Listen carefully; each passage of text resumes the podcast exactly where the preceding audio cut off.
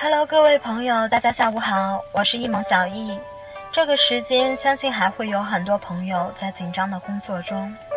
我想借用时尚教父吴红的话对大家说：健康第一，生活第二，事业第三。请大家珍爱健康，好好生活。今天我要为大家分享的是。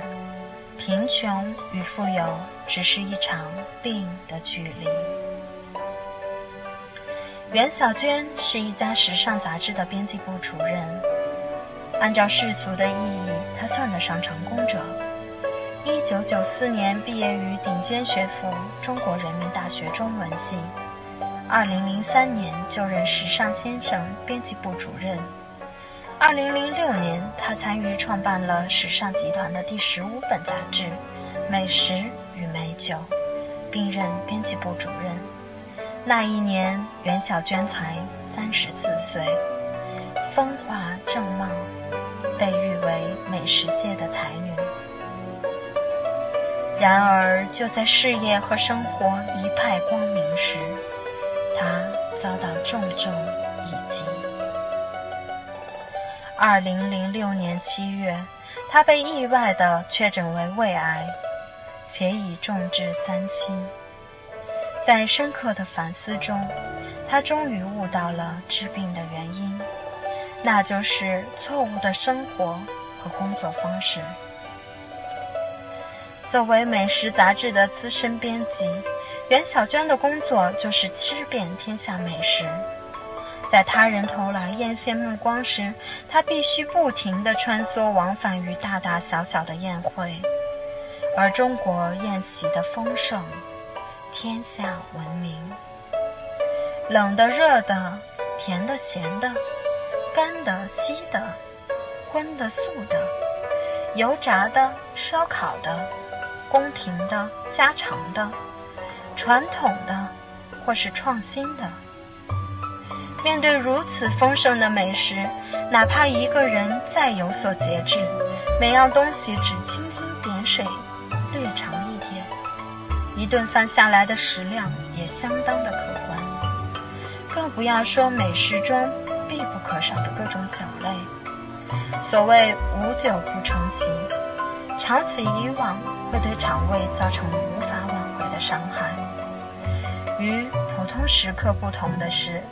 袁小娟不仅要吃，还得边吃边想怎样去写文章推介和宣传。于是，就餐时本该提供给肠胃消化的血液，大量的回流向大脑，使肠胃严重的供血不足。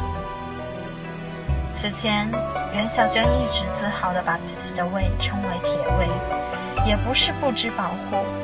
为了不加重肠胃的负担，他往往会在饱餐后的第二天尽量的少吃。但这样一场一饿，反而加速了对胃的伤害。却知自己患上癌症后，连小娟并没有放弃，她穷尽了所有能够使用各种医疗方式，不惜花掉大量的钱财。以至于将一处房产卖掉，不到一年的时间，历经数次手术，直至将胃全部的切除。这位躺在床上的时尚女人，把病中对生命和生活的感悟写成博文，激励自己，也警醒他人。她这样感慨：贫穷和富有。就是一场病的距离。尽管进行了顽强抗争，由于癌细胞已大面积扩散，二零零七年四月，袁小娟终告不治，她死在了最好的花季年华。几十年前，中国流行一种说法：身体是革命的本钱。现在变成身体是成功的本钱了。生命是附着于身体的，身体垮了，一切所谓的成功、幸福都谈不上。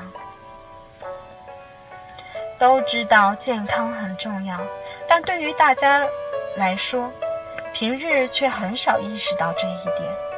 人们本能地认为，身体包括四肢五官、五脏六腑，就该天经地义地为自己服务。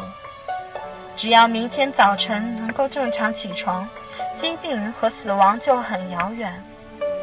殊不知，疾病是在不经意中一天天悄然潜伏的，死亡的阴影也疾病的累积中一天天消耗着生命。据一项资料显示，中国每年至少三十万人被胃癌夺去生命。而在胃癌患者当中，饮食不规律，特别是晚餐不规律的人，占到了百分之三十八，其中相当多是像袁小娟这样的铁胃女士和铁胃先生。袁小娟在术后曾戏称自己是无畏将军。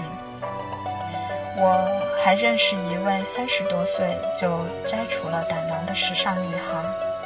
她与疾病战斗、战争，同样表现了勇气，在重回到工作岗位上，称自己是无胆英雄。是的，面对病魔，她是多么勇敢，有令人敬佩的一面。然而，为什么不在健康时就拿出这样的意志去爱护身体呢？身体是我们与生俱来的终生伙伴。对于终身伙伴，要懂得足够的理解与尊重。曾被人称为“时尚教父”的时尚传媒集团总裁吴红，多年来他创办了时尚系列刊物，覆盖生活的方方面面，影响读者逾千万人。然而，他自己却在四十六岁的英年，因患胰腺癌去世。令人痛心在生命的最后阶段，他对同行的温暖寄语就是：健康第一，生活第二，事业第三。请大家珍爱生命，好好生活。这些时尚人物的生活看起来并不时尚。若说时尚，该是他们最后的警示。